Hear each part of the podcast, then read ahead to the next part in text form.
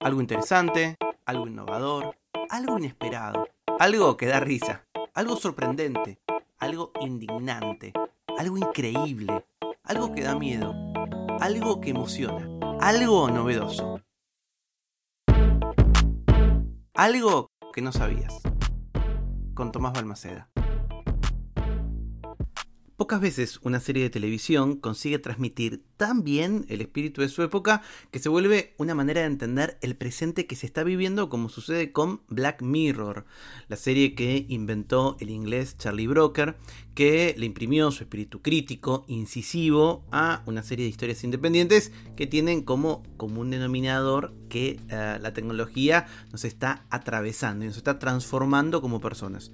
Si nunca viste Black Mirror, tenés por delante una gran experiencia. Son varias temporadas, bueno, algunas dispares, un poco desparejas. Nadie puede hacer cosas increíbles todo el tiempo.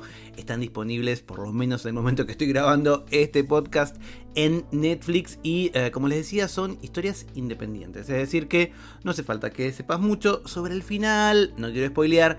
Hay nada, la intuición de que existe un hilo conductor, pero en principio puedes ver cualquiera. A mí eh, me, me, impresionó mucho, tuve la gran fortuna de entrevistarlo a Brooker, de viajar a los cuarteles de Netflix en Los Gatos, y cuando le pregunté un poco acerca de, bueno, de qué, de, qué, hablaba y por qué yo sentía que era tan filosófico, eh, los temas que, que, contaban. El primero, bueno, me confirmó que se llama Black Mirror, espejo negro en inglés, porque es lo que sucede cuando nuestro celu se apaga y finalmente nos vemos reflejados, a veces con una cara de cansado, con una cara de hartos, después de estar largas horas viendo historias de Instagram o nada, videos de TikTok sin que haya pasado demasiado, pero él me dijo que era una serie acerca de la resaca eh, justamente el hangover, de la resaca que producía uh, el consumo de la tecnología, como si fuese una especie de droga. Brooker, para, para, la entrevista que le hice para la revista Viva, una revista para su trabajo del diario Clarín, me dijo, nos hemos vuelto adictos a la tecnología. Eso no es ningún secreto hoy. Pero cuando empecé con estas historias hace casi 10 años, aún no existía esa certeza.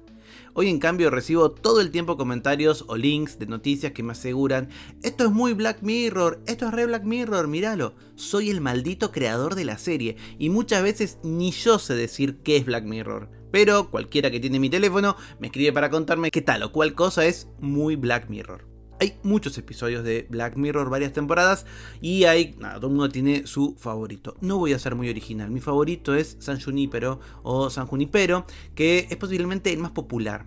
Eh, se estrenó en Netflix en 2016 y lo que muestran, sin revelar mucho, es dos jóvenes, Kelly y Yorkie, que están en justamente Tuckers, que es un bar de la ciudad San Junipero en 1987. Las jóvenes son muy diferentes y parecen tener poco en común, pero nace el amor. El vínculo no va a ser nada fácil, porque, como suele suceder en Black Mirror, las cosas no son como parecen. San Junipero no es una ciudad real, o al menos no es de la manera en la que solemos pensar a las ciudades reales, sino un entorno simulado por computadoras en el que pacientes terminales, adultos mayores e incluso personas fallecidas pueden revivir la etapa de su vida que deseen, eligiendo no solamente ser más saludables y jóvenes, sino pudiendo interactuar con más personas y, sobre todo, animándose a hacer cosas que en la vida no pudieron. En el caso de Kelly y Yorkie, una tiene uh, cáncer terminal y la otra tiene síntomas compatibles con el Alzheimer. Sus médicos les dieron la posibilidad de visitar San Junípero 5 horas a la semana, ya que más exposición está contraindicada. Así fue como se conocieron y se enamoraron. Así las conocemos al comienzo del capítulo. Nunca se habían visto por fuera de esta simulación y en el mundo analógico, en el mundo de todos los días, no están ni siquiera cerca geográficamente. San Junipero es una suerte de terapia inmersiva en la que se invita a las personas a que puedan disfrutar mejor sus últimos días y se mantengan estimulados. Antes de morir, las personas pueden elegir que sus conciencias sean cargadas a la programación de la plataforma y dejar de vivir en este mundo para seguir sus vidas como parte de una realidad simulada. La primera reflexión que nos despierta San Junipero es por qué nos atraen tanto las historias que nos prometen ganarle a la muerte. ¿Por qué tenemos tanto miedo a morir?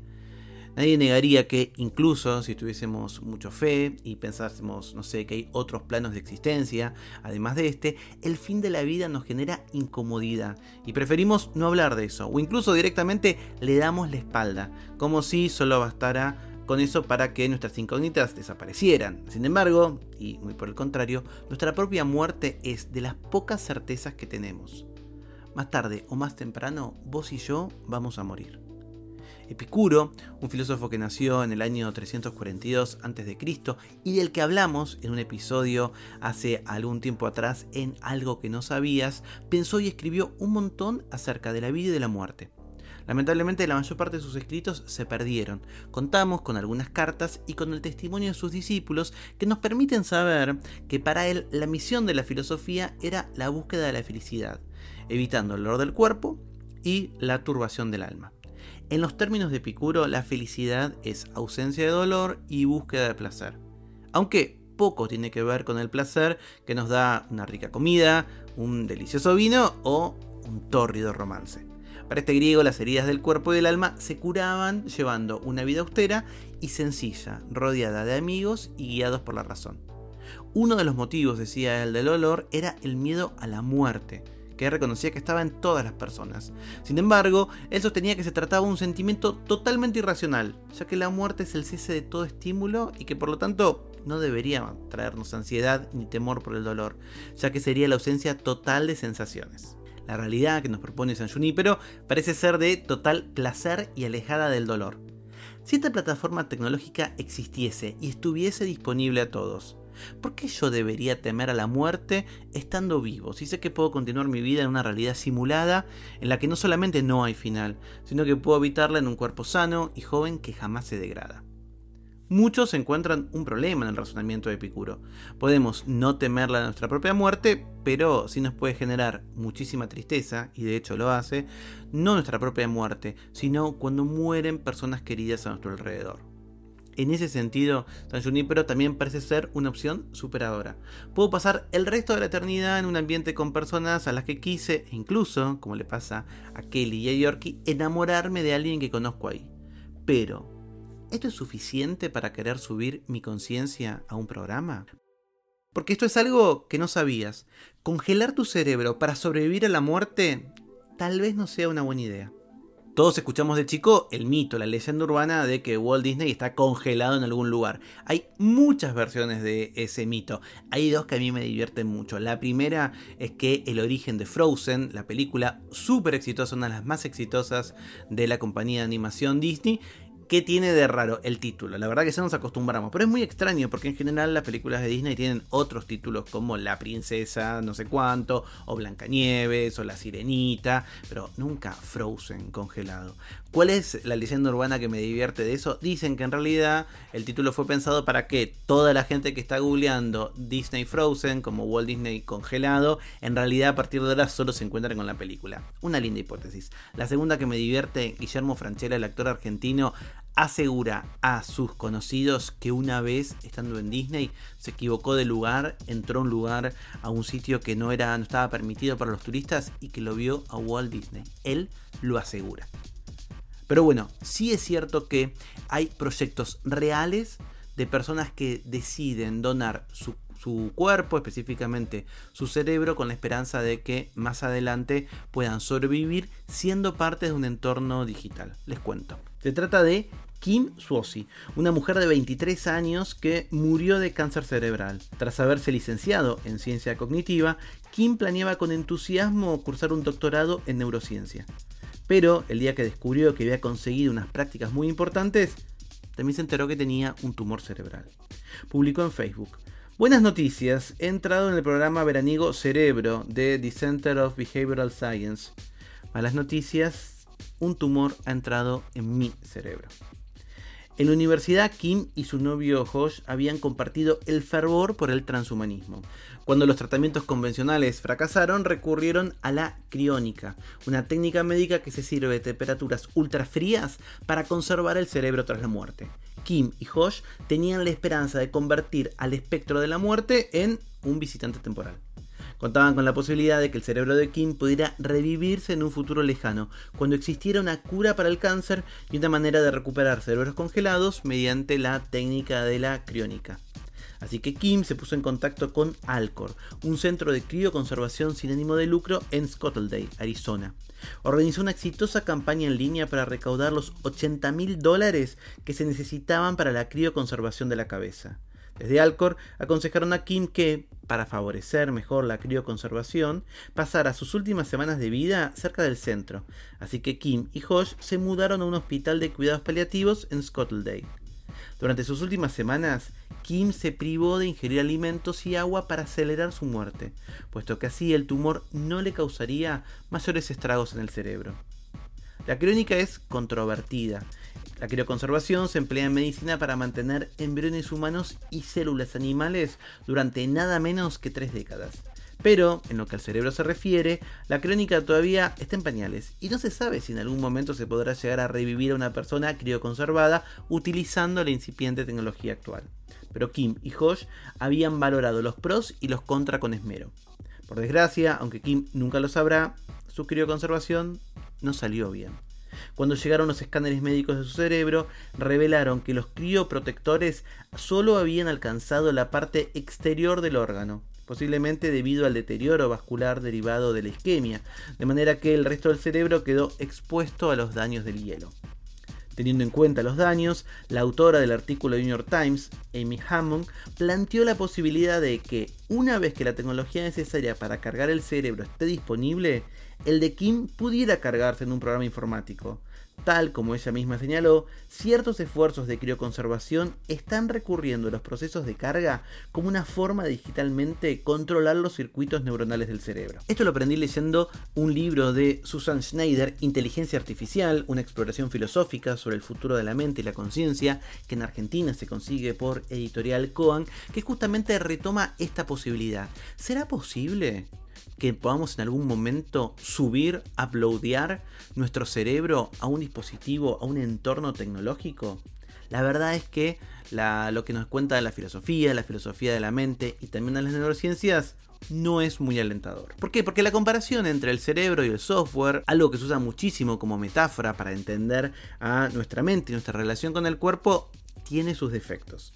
Principalmente que no todos los programas son del tipo de cosas que poseen una mente. Por ejemplo, no sé, la app de Facebook o de Instagram o de TikTok en tu celu no tiene mente, a menos que para vos mente sea algo muy distinto de lo que el resto de las personas cree.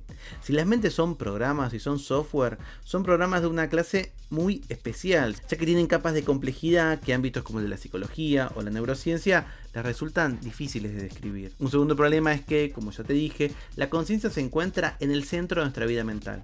Un programa zombie, un programa incapaz de tener experiencias, no es precisamente el tipo de cosas que tiene una mente. Sin embargo, estos argumentos no son objeciones decisivas, ya que si los defensores de la idea del software están de acuerdo con una o ambas de estas críticas, pueden matizar su opinión. Por ejemplo, si están de acuerdo con las dos críticas, pueden limitar su comparación con el software diciendo, como diría por ejemplo, o como presenta en su libro Schneider, las mentes son programas de un tipo muy sofisticado, capaces de tener experiencias conscientes. Pero añadir un poco de letra chica no resuelve los problemas más profundos que planteé. Para determinar si la idea del software es plausible, nos deberíamos preguntar qué es un programa. Las líneas de código son instrucciones escritas de un lenguaje de programación que le dicen al ordenador qué tareas deben hacer. La mayoría de las computadoras pueden ejecutar varios programas y de esta manera a la computadora se le pueden añadir o eliminar capacidades. Una línea de código es como una ecuación matemática, es extremadamente abstracta, en marcado contraste con el mundo físico concreto que te rodea. Podés lanzar una piedra, podés levantar una taza de café, pero no podés lanzar o levantar una ecuación. Las ecuaciones son entidades abstractas, no están situadas ni en el tiempo ni en el espacio. Ahora que entendemos que un programa es algo abstracto, podemos señalar un defecto grave en la comparación de la mente con el software. Si tu mente es un programa, entonces no es más que una larga secuencia de instrucciones escritas en un código de programación. La idea de software está diciendo que la mente es una entidad abstracta. Pero, ¿qué significa eso? El campo de la filosofía de las matemáticas estudia la naturaleza de las entidades abstractas como la de las ecuaciones, los conjuntos, los programas. Se dice que las entidades abstractas no son concretas, no son espaciales, no son temporales, no son físicas y son acausales. La inscripción 5 puede estar en una página que escribas en la pantalla de tu celular, pero el auténtico número, a diferencia de lo que sucede en la pantalla de tu celu, en una página no está en ningún sitio. Las entidades abstractas no están localizadas en el espacio ni en el tiempo, no son objetos físicos y no provocan acontecimientos en la variedad espacio-temporal. ¿Cómo es posible que la mente sea una entidad abstracta como una ecuación o el número 2? Parece tratarse de un error de categoría. Nosotros somos agentes espaciales, causales. Nuestra mente tiene estados que provocan que actuemos en el mundo de manera concreta. Por lo tanto, muy difícil sería que nuestra mente sea un software. ¿Por qué? Esto es algo que no sabías. Congelar tu cerebro para sobrevivir a la muerte tal vez no sea una buena idea. Para escribir el guion de este capítulo me uh, basé primero en un libro mío, en Filosofía on Demand, un libro que se puede encontrar en cualquier lado, donde mezcla un poco el mundo de las series de televisión con problemas filosóficos actuales. Específicamente estuve leyendo un poquito acerca del el episodio de Black Mirror y luego utilicé el libro de Susan Schneider, Inteligencia Artificial, una exploración filosófica sobre el futuro de la mente y la conciencia, que editó en Argentina Ediciones Coan. Si sabes algo que el resto de los mortales no conocemos, me lo puedes contar en hola Algo que no sabías es una producción de Blick Studios. Idea y realización, Tomás Balmaceda. Edición y tratamiento del sonido, Andrea Kukier. Música original, Vlad Gluschenko. Nos vemos mañana con algo que no sabías.